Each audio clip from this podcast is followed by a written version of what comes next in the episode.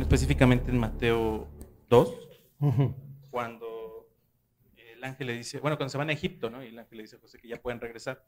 Entonces, me dio un poquito de curiosidad y me fui a leer un poquito de Herodes, ¿no? pero datan su muerte aproximadamente en el 6 antes de Cristo. Entonces, ¿cómo, cómo ocurrieron estos acontecimientos de, desde que manda a matar a los niños hasta que se van a Egipto y demás? Este, digo, como que no me hace clic. Sí. Este. Sí, lo que pasa es que miren, ahí las fechas están. no están claras. Aparentemente, Jesús nace en tres antes de Cristo. O sea, no, no es tan. Y esa es una de las, entre comillas, críticas que le hacen al Evangelio de Mateo para pues, los que lo atacan. Vamos, pues ¿cómo va a estar Herodes si Herodes ya había muerto, no? Este, entonces, realmente no es que Lo que está mal es las fechas en las que se sitúan los eventos del Evangelio de Mateo, ¿sí me explicó? Entonces sí es muy probable que Herodes haya muerto más o menos uno antes de, antes de Cristo y que Cristo haya nacido tres antes de... Ajá, exactamente. Ese es el punto. La, la razón que dan para esto son este, monedas, ajá, que todavía tienen la inscripción de Herodes este, después de que cuando en teoría ya estaba muerto. Ajá. Y entonces pues ahí seguía vivito y coleando Herodes. Y miren, pues es que ahí entra todo este tema de cómo se ha estado reescribiendo la historia. ¿Qué, qué es verdad y qué es mentira? ¿Sí me explico? ¿Cómo realmente suceden los hechos? Entonces, este, piensen, o sea, cómo medita un americano acerca del 11 de septiembre y cómo meditamos los que no vivimos dentro del imperio, ¿sí me explico? Entonces son formas de ver totalmente distintas el mismo evento. Ajá. bueno. Sí, sí, Mayolo.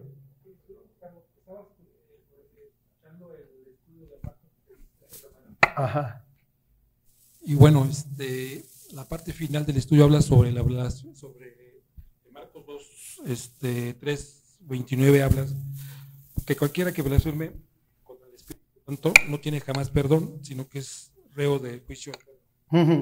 Y mencionabas este, que este pecado solamente lo cometen aquellas personas que no han aceptado a Jesucristo como su Salvador, que aquellos que hemos aceptado a Jesucristo no podemos o no, o no, comete, o no podemos o no vamos a cometer ese pecado imperdonable. Eh, en principio, entonces, eh, si alguno se enfría, algún hermano se enfría, verdaderamente aceptó, estoy partiendo de que si verdaderamente aceptó a Jesucristo y tiene un enfriamiento, y en ese enfriamiento mm, se aleja y tiene alguna cuestión, no ha cometido el pecado imperdonable. No. Lo entiendo de esa forma. Ajá. Sí, a ver, miren, váyanse a primera de Juan al 5. Lo que pasa es que, pues miren, efectivamente, los que escucharon ese, ese estudio, el, el cristiano no puede cometer el pecado imperdonable porque cuando tuvo la oportunidad de hacerlo no lo hizo.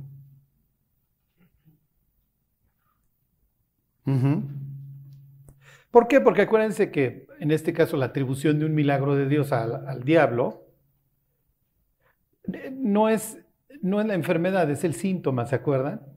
O sea, realmente mi pleito está con que pues, alucino a este Señor, ¿no? Alucino a este Jesús de Nazaret, en, esa historia, ¿no? Y antes cualquier milagro, por más evidente que sea, la curación de la mano seca, el paralítico, que hasta esa historia ya lleva, este, los exorcismos, pues todos se los voy a atribuir al diablo. Ajá. Y como les dice Jesús, sí, pero cuando sus hijos expulsan a los demonios, pues ahí sí es el dedo de Dios, ¿no? Bueno, miren, ahí están en Primera de Juan, 5, 16. Dice, si alguno viera a su hermano cometer pecado que no sea de muerte, ¿De quién está hablando? Bueno, está hablando de un cristiano. ¿Por qué? Porque le llama hermano. Ahorita vemos otro ejemplo ahí en Santiago que dice, si alguno de vosotros está, hablando de, de los de adentro, por así decirlo, ¿sí? Dice, si alguno viera a su hermano cometer pecado que no sea de muerte, pedirá y Dios le dará vida. Esto es para los que cometen pecado que no sea de muerte. Hay pecado de muerte por el cual yo no digo que se pida, toda injusticia es pecado, pero hay pecado no de muerte. ¿Ok? Entonces, ¿qué está implicando Juan? Que hay pecados que son tan graves que, que Juan dice, miren, ya no oren por él, ya que se lo lleve Dios, ¿sí me explicó? Pero se trata de un hermano. ¿Sí? Miren, váyanse tantito a la izquierda a Santiago, al 5.19. Y es la misma idea, y ahorita les termino de redondear la idea ahí en Corintios. Oye, pues, ¿a qué se refiere? O sea, cuando comete un pecado de muerte, ¿no? Acuérdense que el motivo por el que Juan escribe realmente todo su evangelio y sus cartas es porque alucina las falsas doctrinas. Entonces, realmente estar predicando falsas doctrinas es lo que para Juan es grave. Convertirse en un tropiezo. Bueno, fíjense, 5.19. Ahí están. Dice, hermanos, si alguno de entre vosotros, está hablando nuevamente de creyentes, se ha extraviado de la verdad y alguno le hace volver, sepa que el que haga volver al pecador del error de su camino salvará de muerte un alma, misma idea, y cubrirá multitud de pecados. Entonces llega un punto en donde los cristianos pueden ser removidos, ya, te llevo al cielo, no, no puedes seguir arrastrando mi nombre. Y miren, váyanse a 1 Corintios al capítulo 10. El contexto es la cena del Señor, la reunión de los creyentes para recordar la muerte de Cristo y anunciar su regreso.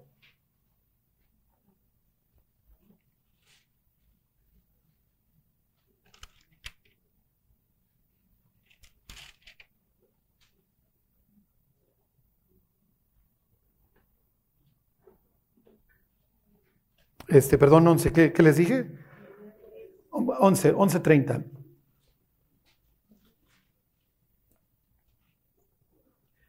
Dice, por lo cual hay muchos enfermos y debilitados entre vosotros, nuevamente le está hablando a creyentes, y muchos ya duermen, y muchos ya se los llevó Dios.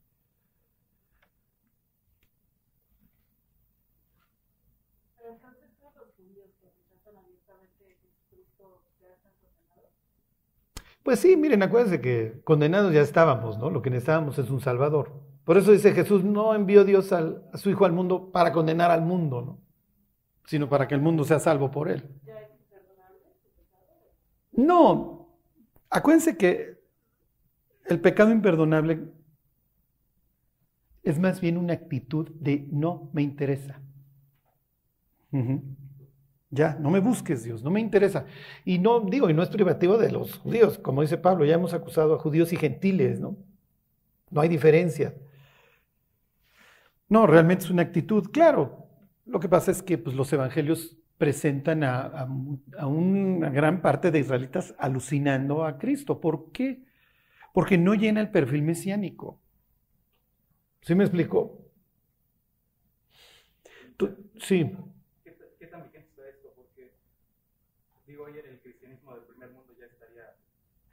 Lo que pasa es que, miren, hasta cierto punto,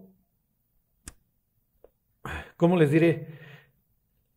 Tenemos una, piensen en la Odisea, ¿no? Ya, la, la, iglesia indolente, pero ¿cuántas personas son realmente salvas? ¿Sí me explico? Esa es la cuestión. O sea, ¿cuántas personas que se están portando mal realmente volvieron a nacer? Esa es la cuestión. Sí, porque las iglesias que vemos efectivamente en el primer mundo, en Estados Unidos, están atascadas, ¿no? Pues sí, pero ¿cuántos son salvos? Esa es la cuestión. Bueno, pues hay un mundo que quiere que demos un pésimo testimonio para que la siguiente generación crezca así religiosa. Entonces, bueno, pues vamos a tener que cuidar nuestra vida. Ahorita vemos un ejemplo. Bueno, ¿alguien quiere preguntar algo? ¿No? ¿Ya se deprimieron o qué? Con... Entonces, bueno, pues, si les falto ya saben que me estaba yo portando mal, ¿eh? sí, sí, sí, sí, sí, acuérdense, el temor a Jehová es el principio de la sabiduría. Irse a emborrachar a la cena del Señor, bueno, pues imagínense. Pues mandaba un mensaje bastante, bastante equivocado. Bueno, a ver, váyanse a Primera de Samuel al capítulo 15. Vamos a terminar esta idea. Hablamos un poquito de Rebeca, ¿se acuerdan? Génesis 24, esta, entre comillas, exiliada, que deja el exilio para unirse al pueblo y a los planes y propósitos de Dios. Entonces, una mujer valiente. Y entonces la mujer es representada en la Biblia como el epítome de la sabiduría, entonces la mujer prudente edifica su casa, la mujer prudente le da a su marido bien y no mal todos los días de su vida, se levanta temprano, considera la heredad. Sus manos le sirven para trabajar, o sea, presenta una, una mujer con carácter, ¿sí? En cambio, la mujer necia destruye su casa, la mujer hermosa pero apartada de razones como el zarcillo en el hocico del cerdo, Entonces, Dios tiene así como su modelo de mujer que representa en el libro de Proverbios y su, y su, modelo de hombre, que obviamente va a representar en los libros que tienen que ver con pues, principalmente los reyes, ¿no? Y el modelo va a ser David. Y el, y el contramodelo, por así decirlo, va a ser este, Saúl. ¿Ok? Saúl tiene un problema. Y y el problema que tiene Saúl es la forma en, la que él ve su vida. y, me quise desviar tantito a este, a este tema para ver al, personaje este extraño que es este Isaac. Isaac quiere decir risa, tal cual. ¿Sí? Porque cada vez que Dios les decía a sus papás que iban a tener un hijo, pues se carcajean ya, inclusive ya la menopausia, pues ya le había pasado a, a Sara, Sacuán que llega Dios con dos ángeles y, y luego, oye, ¿dónde está tu mujer? No se sintió indispuesta. Y ya sucede que ya está en la tienda. Entonces, por andarse carcajeando, de repente sintió retortijones, le volvió la costumbre de las mujeres. Entonces nace este hombre Isaac, que son años y años de esperarlo. De que llegan a la tierra de Canaán, que nace Isaac, pasan 25 años.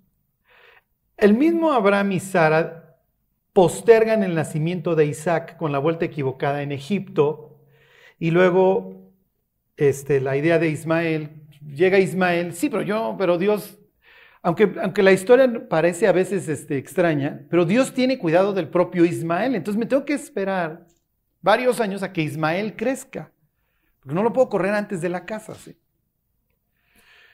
Ismael va, a ser por así decirlo, va a salir de la casa ya para aquella época prácticamente un adulto.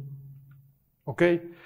Pero tampoco lo puedo dejar en la casa porque cualquier día, ay, se, ahogó el niño, ¿ok? Se ahogó mi hermanito. No, no, no estaba dentro de los planes de Ismael el arribo de Isaac. Y finalmente, ya lo vimos, los dos van a estar ahí para el sepelio de su papá Abraham, ¿ok? Y hay un reencuentro, esto es común en, las historias bíblicas y ya lo veremos la historia de la reconciliación de Saúl y, Jacob.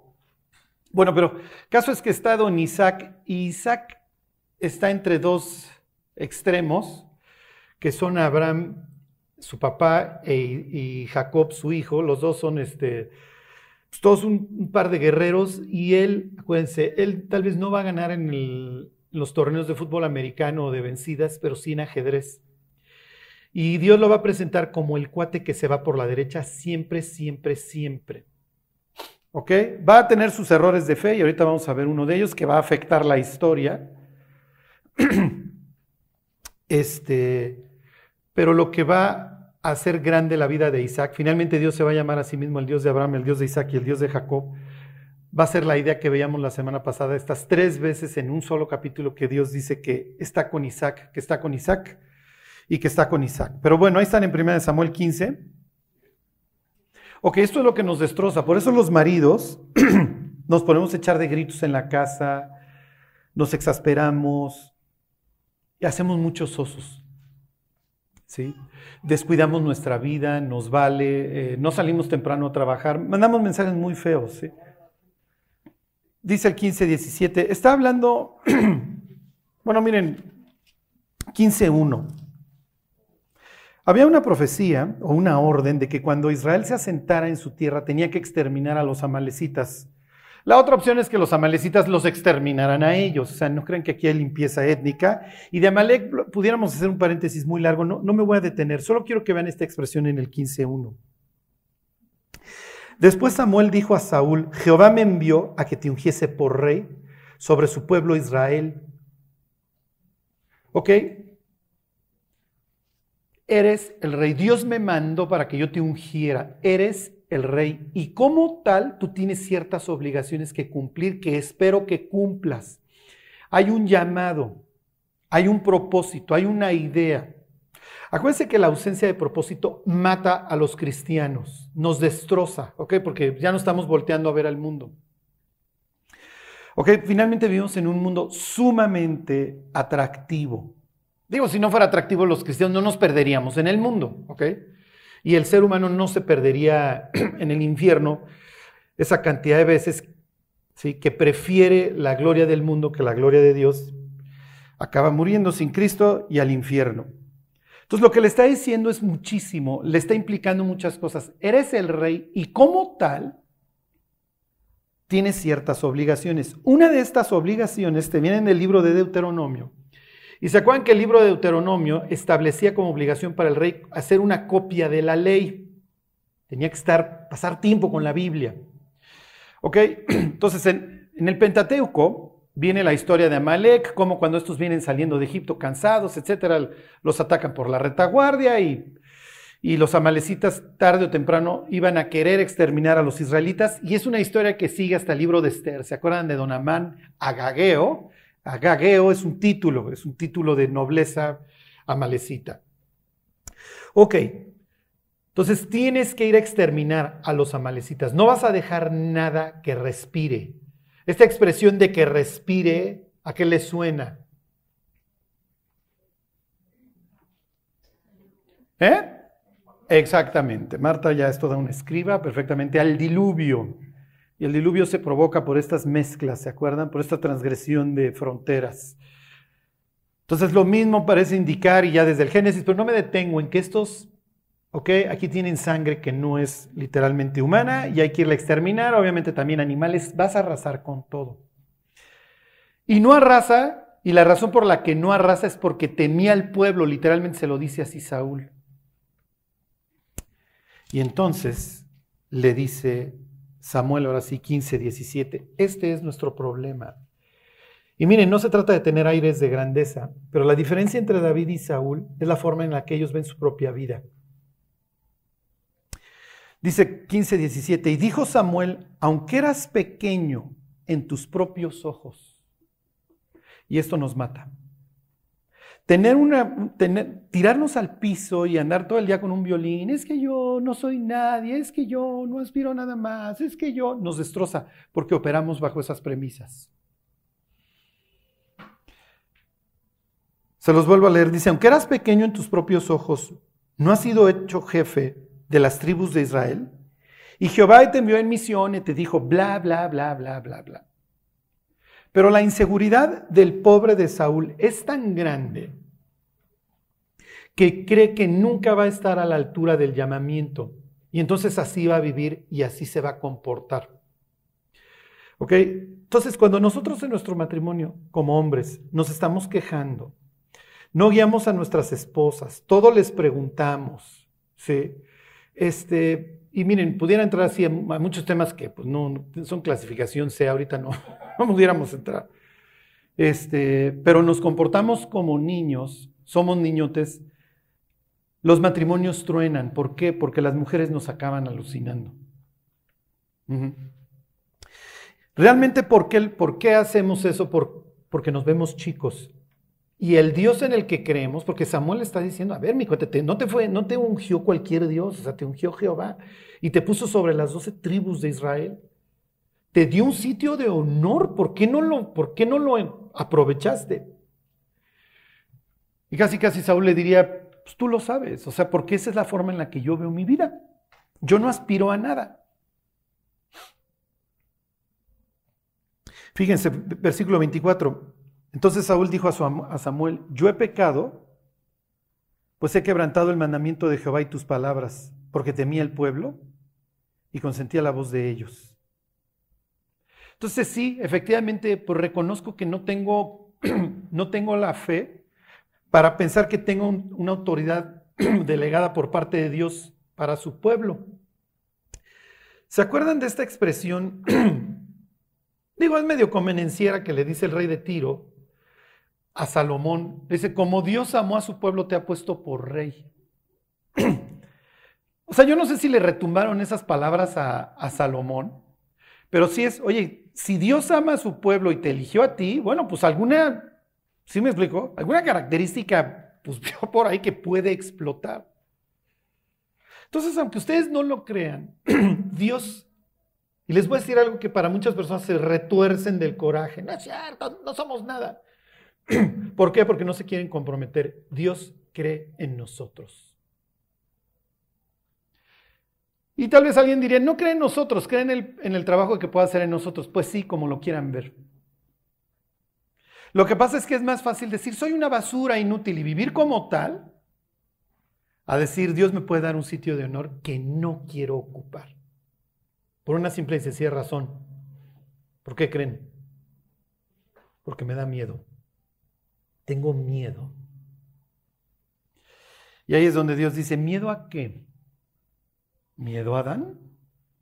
Es que tuve miedo y me escondí. Tú no fuiste diseñado para tener miedo, Adán. Vives en el paraíso. Y hubiera dicho Adán, vivía porque lo acabo de echar a perder. Acabo de inventar los tribunales de lo familiar, Dios. Acabo de inventar el divorcio, el gas mostaza, el gas sarín, los campos de concentración nazis. Todo lo acabo de inventar ahorita. Sí, Adán, pecaste. Dejaste de creer.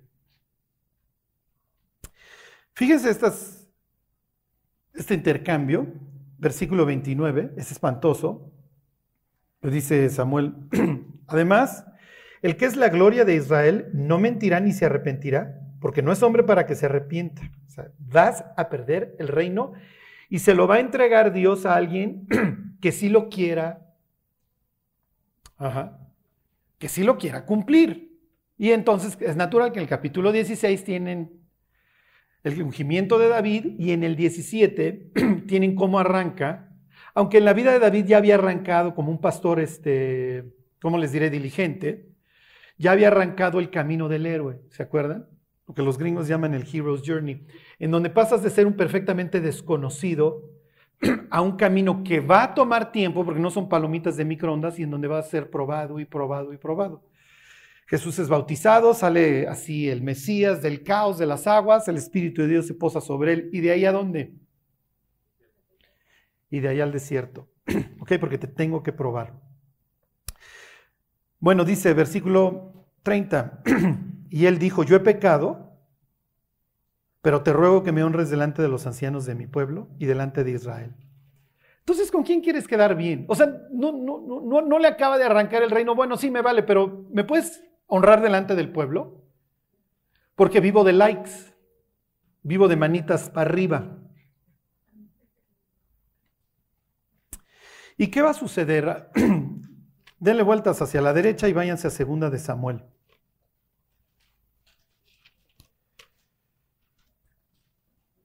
Y alguno de nosotros podrá pensar, bueno, pues si yo me aparto, Charlie, este, pues ni modo, ya es mi problema, ¿no?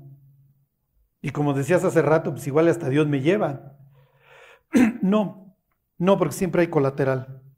¿Por qué? Porque somos un cuerpo. Entonces, si tienes a bien fracturarte el radio y el cúbito, no está así, pero me queda el otro. ¿Se me explicó? No te puedes ni mover del dolor. Entonces, cuando, el cuerpo, cuando un miembro del cuerpo sufre, el resto del cuerpo sufre. Por eso es que hoy el cristianismo sufre, porque muchos miembros del cuerpo están sufriendo. Y no me refiero a que tengan pruebas o aflicciones, porque no están caminando con Dios. Ok, Fíjense esta escena espantosa. Segunda de Samuel 4.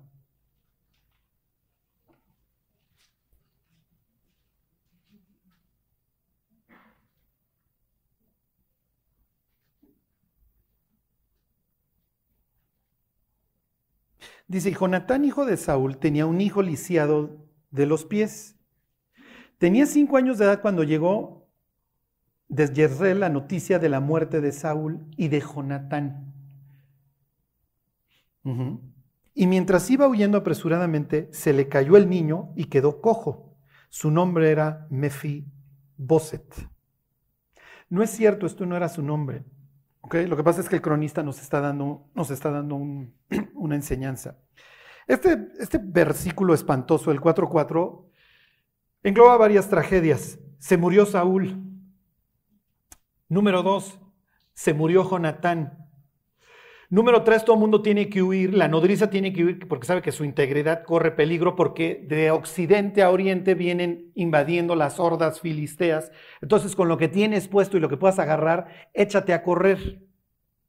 Porque cuando lleguen estos guerreros, pues no, digo, ya saben qué es lo que tienen en mente para con las mujeres. Para los hombres matarlos, a los niños esclavizarlos y a las mujeres, pues ya saben. ¿Ok? Y entonces con lo que traes puesto, échate a correr se le cae el niño real, el descendiente, el nieto del rey. Obviamente, pues no hay ortopedista ahí, entonces si le fracturó el fémur o le fracturó el tibia y peroné, pues el cuate va a quedar lisiado para el resto de su vida. Es muy temprana edad para fracturarte, ¿ok? Y entonces va a crecer mal. Además de que se anuncia que Saúl perdió la guerra. Entonces tiene una tragedia ahí en el 4.4 espantosa y luego termina diciendo, y el nombre de su hijo era Mefiboset. Ok, váyanse a Primera de Crónicas, pero dejen el dedo ahí en Segunda de Samuel porque vamos a regresar a ver a otro hijo. Digo, ya saben, ya ven por dónde, hacia dónde voy. La ausencia de fe por parte por parte de Saúl no lo va a matar solamente a él Va a matar a sus descendientes. Si yo salgo hoy así con la sorpresa de, ¿qué creen muchachos? Tengo un amante o ya me ligué una chava. ¿Cuántos de ustedes continuarían sin despeinarse? Pues algunos dirían, pues ni modo, pues Charlie es humano y pues ya, si quiere destruir su vida, pues allá él, yo voy a seguir a Cristo, ¿no? Pero habría varios que dirían, oye, no, pues el cristianismo es una farsa, ve este cuate. ¿Sí me explico? Muchos blasfemarían el nombre de Dios. La vida continuaría, continuaría. Dios tendría algún sustituto, por supuesto. ¿Y mi familia? ¿Mis hijos? ¿Qué pensaría? Mi hijo luego me pregunta, papá, ¿fumabas? Y le digo, sí. Papá, no, no es posible. Y se me queda viendo así que me quiere cachetear, ¿no? Y le digo, ¿qué quieres? Era yo incrédulo, ¿no? Papá, ¿tomabas? casi, casi, ¿qué, día de la semana? No, o sea, pregúntame otra cosa. ¿Sí? Papá, ¿pero por qué? Y se me queda viendo así como extrañado, como que no concibe. ¿No? Es, es, creció con una persona distinta, ¿no? Y si volviera, y si volviera yo a las andanzas, ¿qué pensaría mi hijo? ¿Qué pensaría mi hija? Pues es muy probable que esto del cristianismo sea puro rollo, ¿no? Porque pues este cuate no vive lo que predica. Y todos estamos sujetos al mismo mundo hermoso, atractivo, increíble que todos los días bueno, Charlie, entonces, ¿cuál es el remedio? El remedio es qué piensas de tu vida. Ese es el remedio. ¿Crees que Dios te llamó con un propósito glorioso, que hay un plan para tu vida, lo que sea? ¿Crees que lo hay? Así vas a vivir. ¿Crees que, no, bueno, pues Dios no tiene planes para mí, los tiene para otras personas, yo no soy importante? ¿Cómo crees que vas a ver tu vida? Pero yo creo que ya decirse hijo de Dios ya implica un título de nobleza bastante grande. Pero a veces no queremos ese saco y no nos lo queremos poner. Ahí está en Primera de Crónicas 8.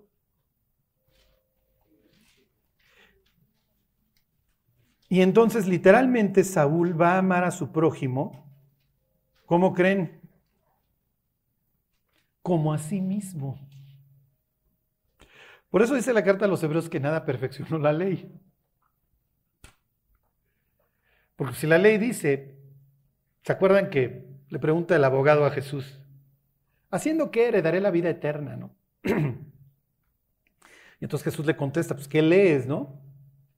Pues, ama a tu prójimo, ama a Dios sobre todas las cosas, ama a Dios este, con toda tu alma, tu corazón, etc. Y a tu prójimo como a ti mismo. Y Jesús le dice, haz eso y vivirás. ¿Se acuerdan? El que hiciera estas cosas vivirá por ellas. Entonces citan una serie de versículos. Y luego le preguntan a Jesús, Maestro, ¿cuál es el mayor y más grande mandamiento? Oye Israel, amarás al Señor tu Dios con todo tu corazón, con toda tu alma, con todas tus fuerzas, con toda tu mente y a tu prójimo como a ti mismo. O sea, cuando, cuando le pregunta el abogado, ¿qué debo hacer para ser salvo? Y Jesús le dice, pues, ¿qué has leído? Pues, ¿Qué entiendes de lo que lees? Pues ama a Dios y ama a tu prójimo. ¿Está bien? Haz eso y vivirás. Y cuando le preguntan a Jesús, ¿cuál es el más grande mandamiento? Le da la razón al abogado de la historia del buen samaritano. Pues sí, efectivamente ama a Dios y ama a tu prójimo. Ama a tu prójimo como a ti mismo. Ahí está el problema. Que amamos a nuestro prójimo como nos amamos a nosotros mismos. Y hay veces que le dices a la gente, ¿por qué mejor no me agarras a balazos? No, porque me estás amando como te amas a ti mismo. Y Saúl amaba a sus prójimos de la misma forma en la que se amaba a sí mismo. Los veía como menos. Los veía pequeños. Ahí están 8.33, primera de Crónicas. Qué aburrido es Primera de Crónica, ¿no? Los primeros capítulos. Fulano engendró a Mengano, Mengano engendró a Perengano y Sultano. Pero no crean que el cronista es, bueno, voy a hacer una serie de nombres ahí nomás, a lo loco. O sea, la historia lleva un sentido. Bueno, ahí están. Ner, 833, ahí están. Ner engendró a Cis. Cis engendró a Saúl. Saúl engendró a Jonatán, en paz descanse murió por culpa de un tipazo, por culpa de Saúl. Dice, engendró a Jonatán, Malquisúa, Abinadab y Esbaal.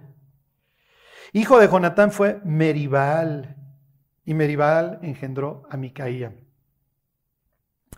Ok, el hijo de Jonatán se llama Meribal.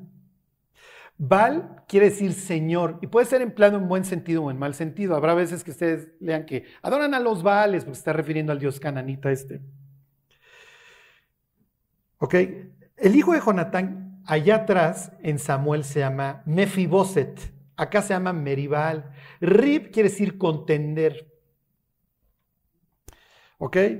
Ustedes no se acuerdan, pero cuando veíamos Jeremías, los primeros capítulos de Jeremías, dice, voy a contender contigo, voy a contender contigo, y el verbo es rib. Entonces este es el que contiende con Baal. ¿Se acuerdan de un héroe que se llama más o menos igual que contiende con Baal? ¿Quién? Gedeón. Entonces, si tú le pones a tu hijo Meribal, estás recordando obviamente a un héroe de tu pasado, a un caudillo que se llama Gedeón, que luchó contra los madianitas con sus 300 hombres. Entonces, Meribal quiere decir el que contiende con Baal. Bush, dijo, luego yo no sé si estos cuates, estos gringos se ponen en los apellidos a propósito. Bush quiere decir ignominia o vergüenza. Mefiboset, el que esparce. El que esparce vergüenza. Imagínate que tu papá, cuando naces, te pone un nombre así de que tú vas a ser el que contienda contra el dios rival y el cronista te acaba poniendo el nombre de que eres un dispersor de vergüenza, o sea, da vergüenza. En hebreo, dvar quiere decir palabra o desierto. Y cuando David pregunta, oigan, ¿todavía queda alguno de la casa de Jonatán a quien haga yo misericordia? Le dicen, mira, hay un tal Mefiboset, lisiado. O sea, imagínate, estás lisiado de los pies desde chico. A tu papá lo mataron los enemigos lo mismo que a tu abuelo. Tu abuelo era un oso. Vives en un lugar que se llama Lodebar, que quiere decir sin palabras. No hay palabra, no hay nada, en un desierto espantoso. Y eres de la, de la ex casa reinante que algún día fue y que fue dominada y sustituida por ahora la casa de David. ¿Y, cuando, ¿Y cómo se llama? El que esparce vergüenza. Ok. Fíjense, ahí mismo en el 33 dice, Saúl engendró a Jonatán, Malquisú, Abinadab y a Esbaal. Es, Ish quiere decir hombre, Baal, Señor. Es el, la persona Señor o el Señor jefe, si así lo quieren ver. Bueno, regresen a segunda de Samuel. Vamos a ver cuál fue el destino de este. ¿Sí captan la idea a dónde voy? No se trata de que si yo no creo, bueno, pues sufriré yo. No. Tenemos la oportunidad de dejar una descendencia gloriosa. ¿Qué les dije? Este, primera de Samuel, este, 9. Tenemos la oportunidad de dejar una descendencia gloriosa o una descendencia.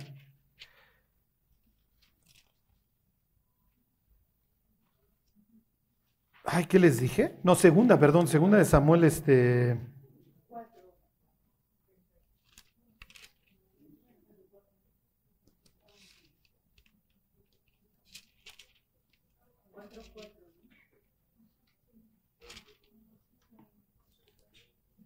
Perdón, segunda de Samuel 3.8, 3, este, 6. Vamos a ver a Ishbaal. Ok, podemos dejar una descendencia gloriosa o ir esparciendo pura vergüenza y dolor. Les voy a ser muy francos. Cuando los creyentes se apartan y dan un pésimo testimonio, le hacen más daño a sus hijos que si hubieran sido incrédulos normales. Porque el incrédulo normal, ok, ya nacen lo que ustedes quieran, el ateísmo, el catolicismo, pero hay una cierta congruencia, ¿sí me explico? Aquí no creemos en Dios, chupamos, y mis hijos también chupan, y desde chiquitos les doy de chupar. Entonces tienen la oportunidad de encontrarse con Dios. Cuando los hijos nacen en un hogar, entre comillas, cristiano, pero en donde no se vive para Cristo, ¿qué mensaje le mandas? Uno mismo los enseña a ser hipócritas, ¿están de acuerdo? Uno mismo les enseña a ser débiles en la fe. Y como les contaba yo hace años cuando veíamos las historias de David, ¿qué es mejor o qué es más fuerte?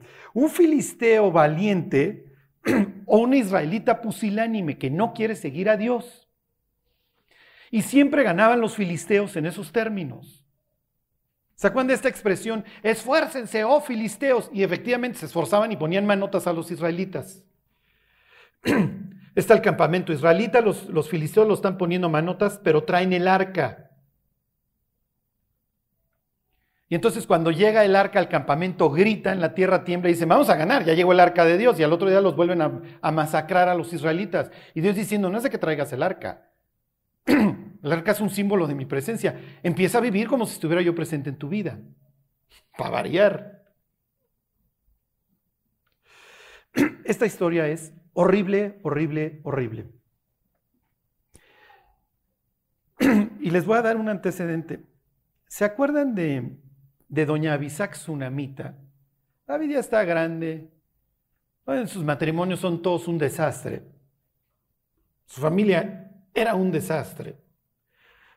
Y entonces dicen, oye, ninguna de sus esposas duerme con él. Betsabé no duerme con él.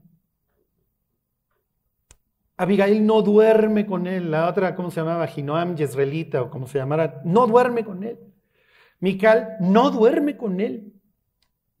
O sea, con ninguna pudo hacer esta comunión, no solamente física, sino también espiritual y emocional para toda la vida. Entonces, para que el rey no duerma solo, pues traigan una doncella y traen a Abisac Sunamita, que la Biblia dice que es una mujer muy hermosa, con la que David no duerme, ya estaba grande. Y entonces el contendiente al trono que se llama Adonías, que es un desastre, finalmente no, no es el que asciende al trono, asciende Salomón. Y entonces va con Betsabé, Adonías, y le dice, oye, te quiero pedir un favor. Este, ¿le dirías a Salomón que me dé a Bisac Tsunamita como mujer? Y si se acuerdan, eh, Salomón en ese instante hace un berrinche bueno, no se berrinche, pero se, se exalta, pues entonces ya dale el reino. Y uno dice, pero ¿cuál es tu problema, mi cuate? Y lo manda a matar. Le dije, te dije que te portaras bien, mi cuate. Y entonces uno dice, ¿cuál es el problema? Los reyes heredaban el harem. El harem era parte como de la propiedad real. Era bastante extraño esta, era bastante extraña esta situación. Porque las normas de pureza sexual no permitían que tuvieras relaciones con una mujer de tu hijo o de tu papá. Pero bueno, el harem se heredaba. Entonces el hecho de ir por una mujer del harem implica que, si me explico, te quiero robar algo que por derecho real a ti te corresponde como heredero al trono. Está, está tentando contra la autoridad de Salomón y Salomón le dice, no lo hagas. Fíjense en esta historia. Ahí están 3.6. Dice, como había guerra entre la casa de Saúl y la casa de David, aconteció que Abner se esforzaba por la casa de Saúl. Abner es la contraparte de Joab él, apoya la casa de Saúl. Joab, ¿se acuerdan? Es este tipo desgraciado. El guarurota de, don David, que no se le puede atravesar nadie. Dice, y había tenido Saúl una concubina que se llamaba Ritzpa, hija de Ajá. Y dijo Isboset, que ya entendemos que no se llamaba Isboset, se llamaba Isbaal. Dice Isboset a Abner, ¿por qué te has llegado a la concubina de mi padre? Está tentando contra su autoridad. Versículo 8, y se enojó Abner en gran manera por las palabras de Isboset y dijo, ¿soy yo cabeza de perro que pertenezca a Judá? Yo he hecho hoy misericordia con la casa de Saúl tu padre, con sus hermanos y con sus amigos, y no te he entregado en mano de David, y tú me haces hoy cargo del pecado de esta mujer. Así haga Dios a Abner, y aún le añada, si como ha jurado Jehová David, no haga yo así con él, trasladando el reino de la casa de Saúl y confirmando el trono de David sobre Israel y sobre Judá desde Dan hasta Berseba. Y él no pudo responder palabra a Abner porque le temía.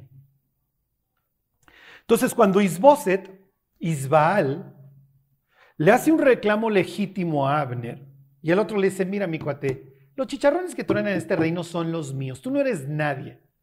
Y es más, ya me cansé de ti, mi cuate. Y hoy mismo voy a ir con David a decirle que el reino es tuyo, porque el que gobierna aquí soy yo y tú, no, tú eres un don nadie. Así que ya cállate. Y el otro cuate no le contestó nada. Y de Ishbaal, de el hombre señor, ahora es Ishbos, Ishboset, que quiere decir el señor de la vergüenza.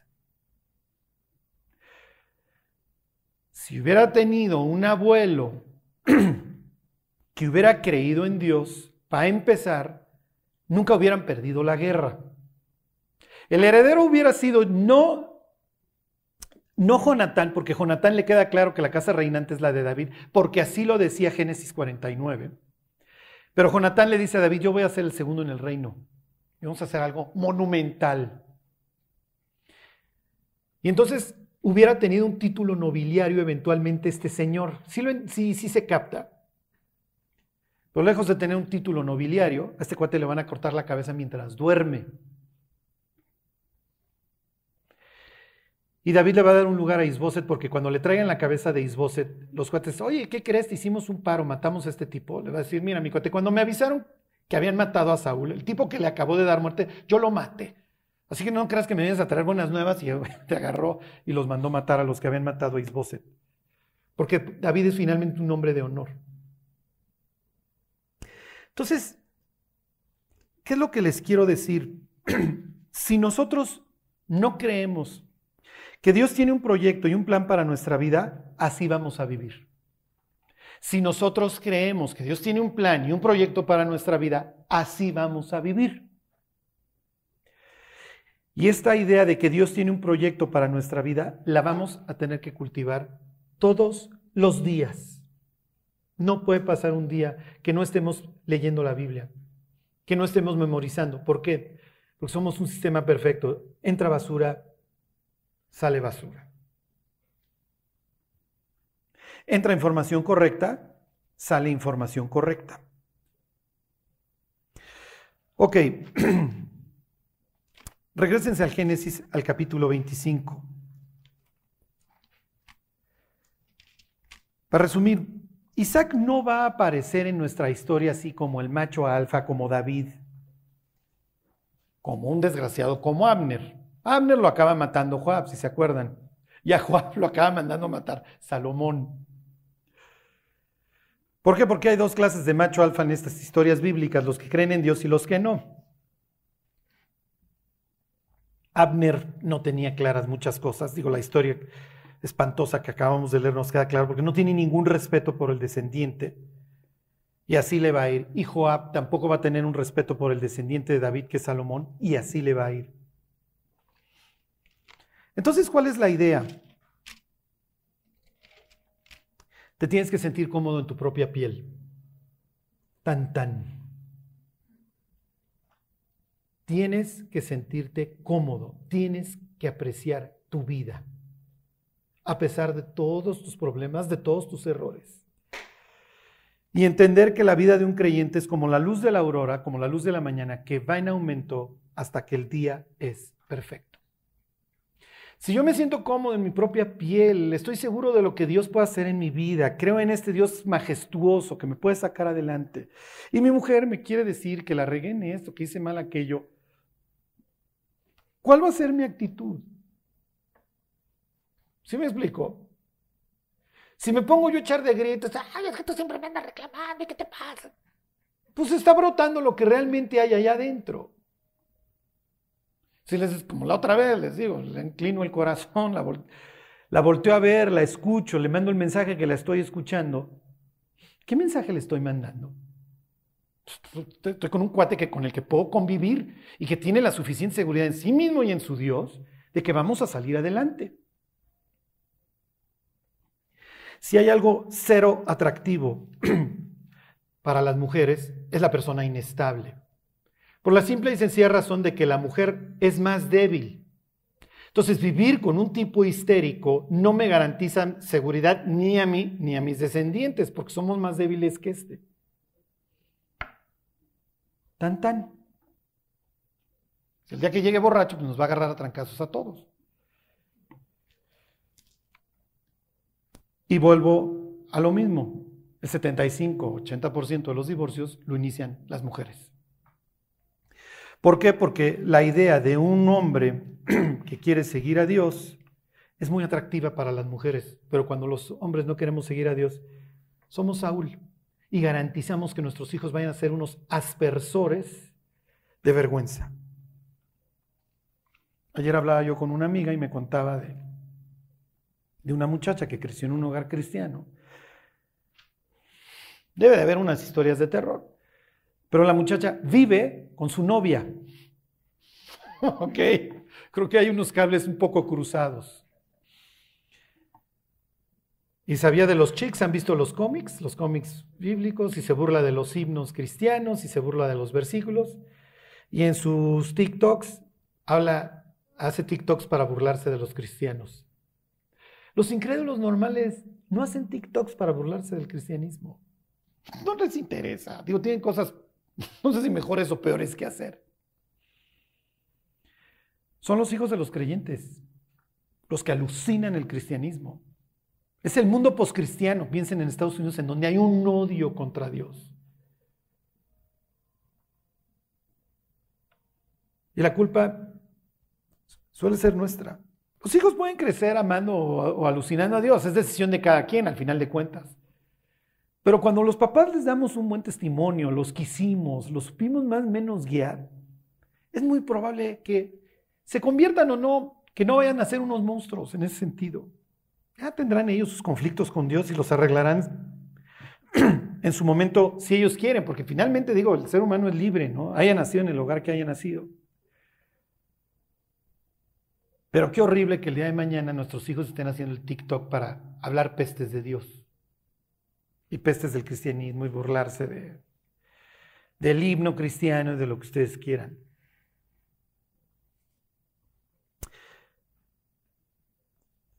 Bueno, ¿ya se deprimieron? Pero está la otra opción, ¿eh? Está la otra opción. Y no tenemos que ser perfectos, pero sí nos tenemos que enfrentar a nosotros mismos.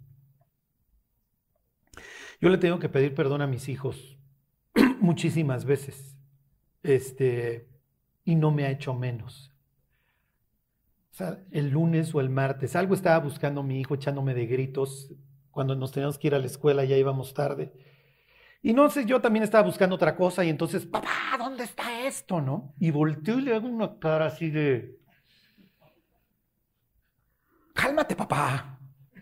Y entonces ahí va su papá de jeta, camino a la escuela, histérico todavía. No, no, no, puede ser. O sea, ¿qué mensaje le estoy No, mi hijo. Se nos acaba la vida porque no encontramos la computadora en 30 segundos, ¿no? Y entonces me acuerdo que nos bajamos del carro y le digo, oye, pollo, perdóname, perdóname. Sí, papá, mi, hijo es un pan. o sea, finalmente es, es, muy light él. Sí, sí, sí, ya. Como que él mismo diciendo, bájale. O sea, tampoco. No, no, pero discúlpame, o sea, no. O sea, no, no, no me hace menos reconocer. Y además, ¿qué mensaje le mando? Oye, pues cuando la rigues, se vale enfrentarte a ti mismo. Bueno, vamos a, dejar las bases sentadas para la próxima semana. Regrésense al Génesis 25. Isaac no alegó en el 26, ¿se acuerdan? Como su papá pero Dios está con él y él se siente cómodo en su propia piel y será el gran patriarca. Y Dios tomará su nombre para designarse a sí mismo como el Dios de Abraham, el Dios de Isaac y el Dios de Israel. Bueno, 25-19. Ahora sí vamos a, a ir viendo esta historia. Ya tenemos a los papás. Y los papás la van a regar durísimo. Porque los papás la regamos. 25, 19. Estos son los descendientes de Isaac, hijo de Abraham. Abraham engendró a Isaac y era Isaac de 40 años cuando tomó por mujer a Rebeca, hija de Betuel arameo, de Padan Aram, ¿ok? Ahí vino ella del exilio. Hermana de Labán arameo, ¿por qué se menciona a Labán? Porque Labán ya no lo encontramos en el 24 y es un personaje que ya veremos. Lloró Isaac a Jehová por su mujer que era estéril y lo aceptó Jehová. Y concibió Rebeca su mujer. Sí, pero va a concebir 20 años después. ¿Ok? Entonces no es que oró un día y, oye Dios, haznos el paro, que conciba. No, 20 años de oración. ¿Qué implica que oró 20 años hasta que concibió, si lo comparan con la historia del papá?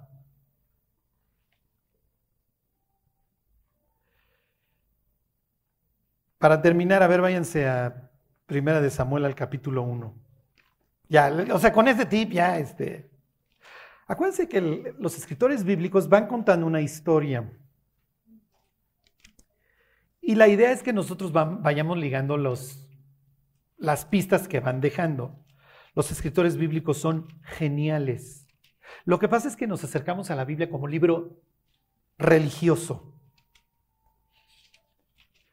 Dios lo sabe, una buena historia cautiva a las personas. Por eso es que las series, sí, next, next, next, next. esa es la idea, el, el autor quiere que te piques y sigas y sigas y sigas. En ese sentido, lo mejor es no empezar. Oró 20 años.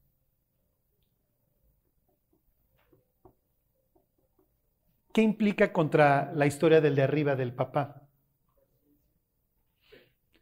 ¿Qué no hizo? No, este sí esperó. Fíjense, uno a uno, ahí están. Hubo un varón de Ramataim, de Sofim, del monte de Efraín, que se llamaba Elcana, hijo de Jeroham, hijo de Eliú, hijo de Tohu, hijo de Suf, Efrateo.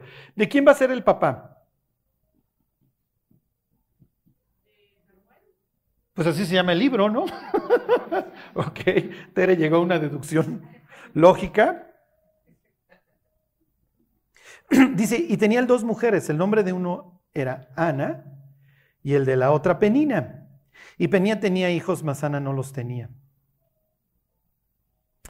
Dice, y todos los años aquel varón subía de su ciudad para adorar y para ofrecer sacrificios a Jehová de los ejércitos en Silo, donde estaban dos hijos de Eli, Ovni y Finés, sacerdote de Jehová. Y cuando llegaba el día en que el Cana ofrecía sacrificio, daba a Penina a su mujer, a todos sus hijos y a todas sus hijas, a cada uno su parte. Pero Ana daba una parte escogida porque amaba a Ana, aunque Jehová no le había concedido tener hijos. Está enamorado de Ana, la ama, la admira. Ana es presentada en la Biblia como una tipaza, ¿ok? Ella va a empezar por arreglar el caos que narra el libro de jueces arrodillándose. Ya, wow, gran tipaza. Su nombre quiere decir favorecida. Sí, pero favorecida en aquel entonces que tienes muchos hijos. Eres fértil. Eres la gloria del clan porque traes y traes guerreros y traes mujeres que a su vez serán madres en Israel, o en el clan de que se trate. Entonces, ¿qué está contando la historia? Amas a Ana, pero no tiene, hijo, no tiene hijos. Entonces, ¿qué implica esta historia? Si tú vas leyendo desde el Génesis los libros históricos. Bueno, pues, ¿qué diría don Elcana? Fíjate que me casé pues, con la mujer de mis sueños, se llama Ana. Pues estéril. ¿Y entonces qué hiciste? Sí, fui, agarré a otra chava. ¿Como quién? Pues como mi ascendiente, como Abraham. Sí, copiaste a Abraham, pero pudiste haber copiado a quién? A Isaac. ¿Ustedes creen que no tuvieron la tentación mil veces de búscate una madre subrogada? Era lo que hacían en aquel entonces en casos de infertilidad.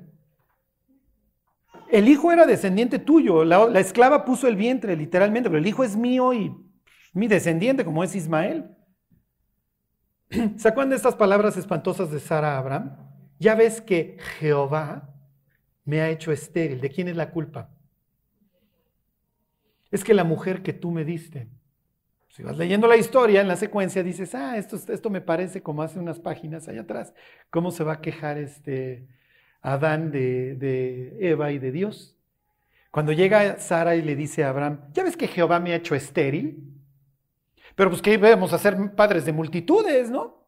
Bueno, pues llégate aquí a, a la esclava Agar. Y esto va a traer una cantidad de problemas brutales que conoce don Isaac, que por poco le cuesta la vida. Y entonces imagínense todas las veces que Rebeca, oye, pues valiente proyecto al que me trajeron y no que iba yo a ser madre de multitudes y pasa un año, dos, diez. ¿Qué implica esto en el matrimonio? ¿Qué, generan los problemas en el matrimonio? Presión, presión, presión, presión. Sí, pero si yo creo en el Dios al que yo invité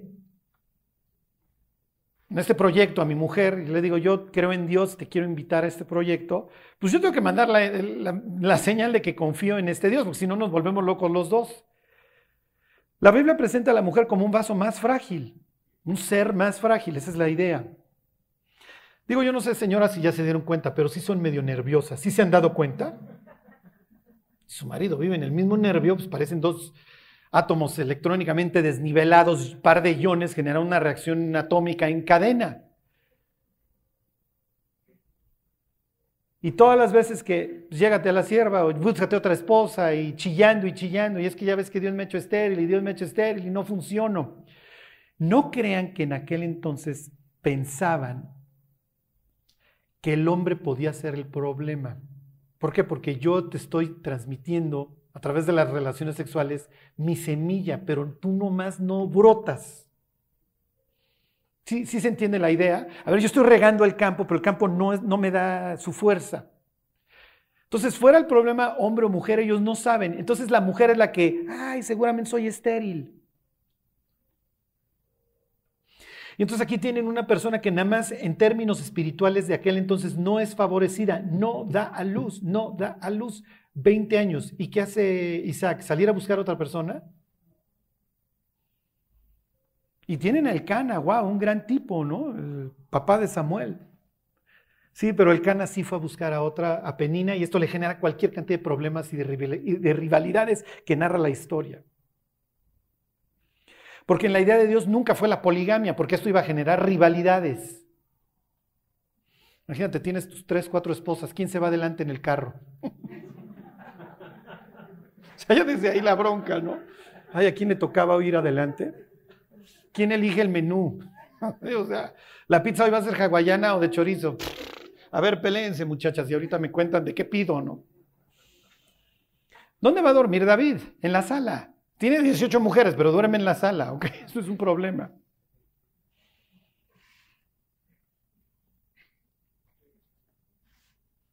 Sí, pues va, a generar problemas. ¿Qué, implica esto de que el tipo ora 20 años? Es una fe inquebrantable, ¿eh? Y a partir de esta fe inquebrantable de sus 20 años, así es como la historia esta de la parábola del juez injusto de hazme justicia, hazme justicia, hazme justicia. Lucas tiene estas formas de presentar sus encabezados muchas veces. También les refirió una parábola sobre la necesidad de orar siempre y no desmayar. Y entonces les dijo, había un juez que ni temía a Dios, bla, bla, bla, y ahí se avienta su historia. Pero la idea es esta, la resume antes en su encabezado. No dejar de orar. 20 años, hasta que un día había gemelos.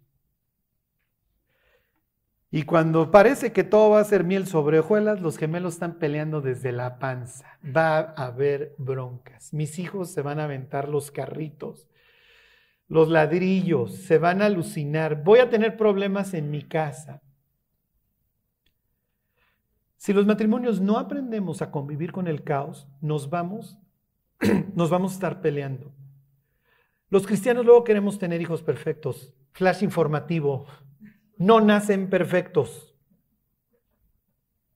Y no hay papás perfectos. Entonces, oye, ya hizo berrinche. Sí, todos lo hacen. Oye, ya se pelearon entre ellos. Sí, todos los hijos se pelean. Pero es esta idea de que los tengo que hacer perfectos y como no llenan el estándar, entonces vivo frustrado. Y es lo que le va a pasar a Rebeca.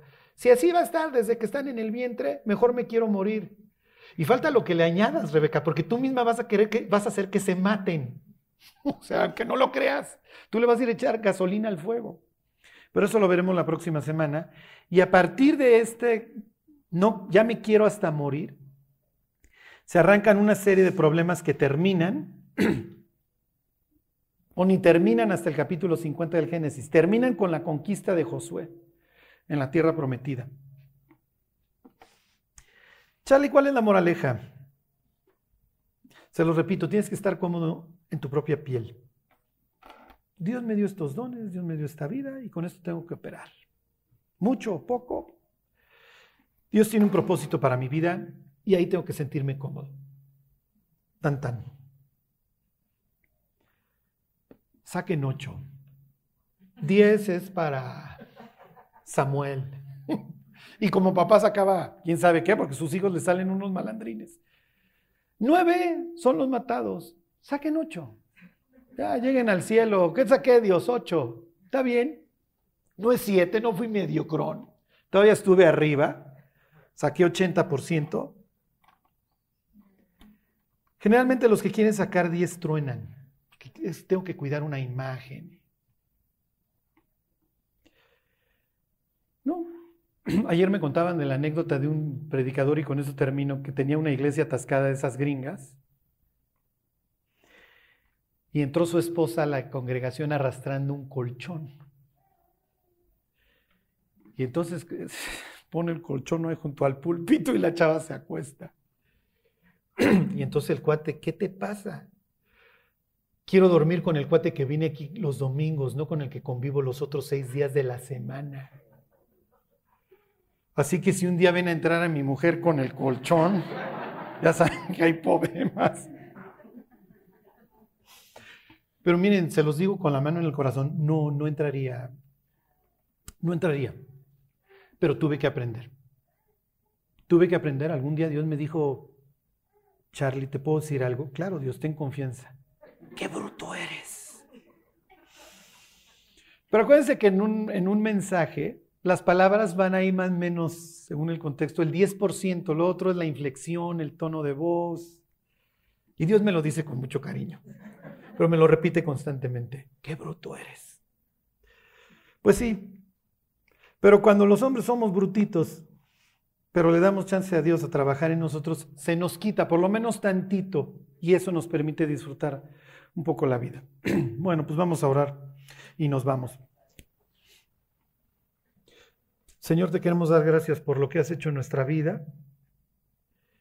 Y Dios, pedirte por lo que sigue, Señor, que no nos sueltes, que podamos terminar la carrera con gozo. Dios, que nunca perdamos de vista que eres un Dios majestuoso y que pues nos alcanzaste con un propósito, Señor. Danos una visión equilibrada de nosotros mismos, de nuestra vida, pero que sepamos que tú eres grande, Dios, y que puedes hacer cosas grandes a través de nosotros.